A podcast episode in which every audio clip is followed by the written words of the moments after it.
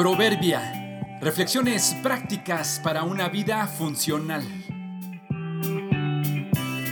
Enero 6. Diestra y siniestra. Genéticamente hablando no puedes elegir con qué mano escribir, pero inteligentemente pensando sí puedes decidir qué escribir. Sentados a la mesa con mi esposa y varios amigos, Sentado frente a ella le pregunté a una amiga que es zurda cuál era la razón por la que ella come y escribe con la mano izquierda. Me contestó que lo hace así desde niña. Le volví a decir, me refiero a por qué escribes con la izquierda, es decir, si alguno de tus padres es zurdo. Me dijo que ninguno de ellos. Le pregunté otra vez, ¿por qué entonces escribes con la izquierda? No puedes ser zurda nomás porque sí, así por pura elección.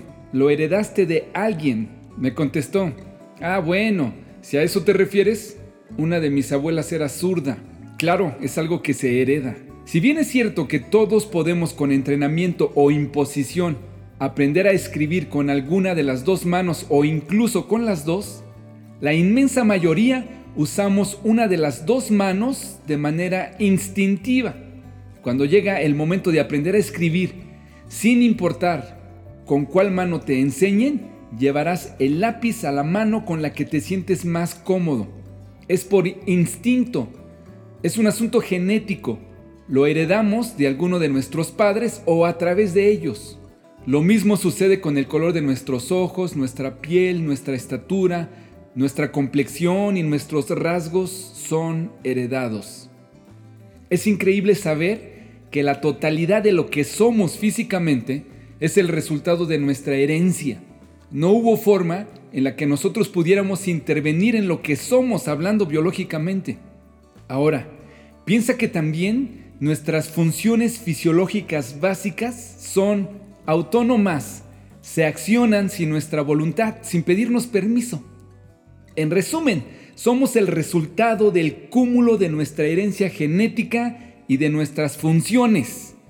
Pero tenemos un cerebro que nos permite pensar y eso hace una gran diferencia. Esa capacidad nos permite manejar adecuadamente nuestros instintos.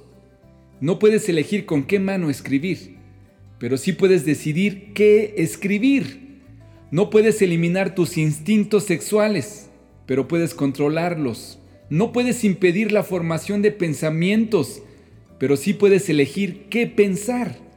No puedes eliminar tu sed, pero sí puedes decidir qué y cuánto beber. Es cierto, es cierto. Un gran porcentaje de lo que somos está fuera de nuestras decisiones y control, pero con la porción que nos queda, sea mucho o poco, podremos con la ayuda de Dios ser capaces de gobernarnos y ser productivos. No importa si lo haces con la derecha o la izquierda, escribe tus propios capítulos. No culpes a tu herencia o a tu entorno. Ten la voluntad de tomar el control de lo que escribes Escríbete otra historia. Sé el personaje que Dios desea que seas.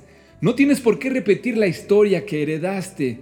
Tu vida no tiene que ser tampoco un cuento de nunca acabar.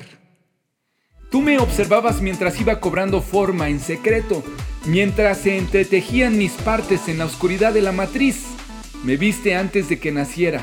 Cada día de mi vida estaba registrado en tu libro. Cada momento fue diseñado antes de que un solo día pasara. Salmo 139, 15 y 16.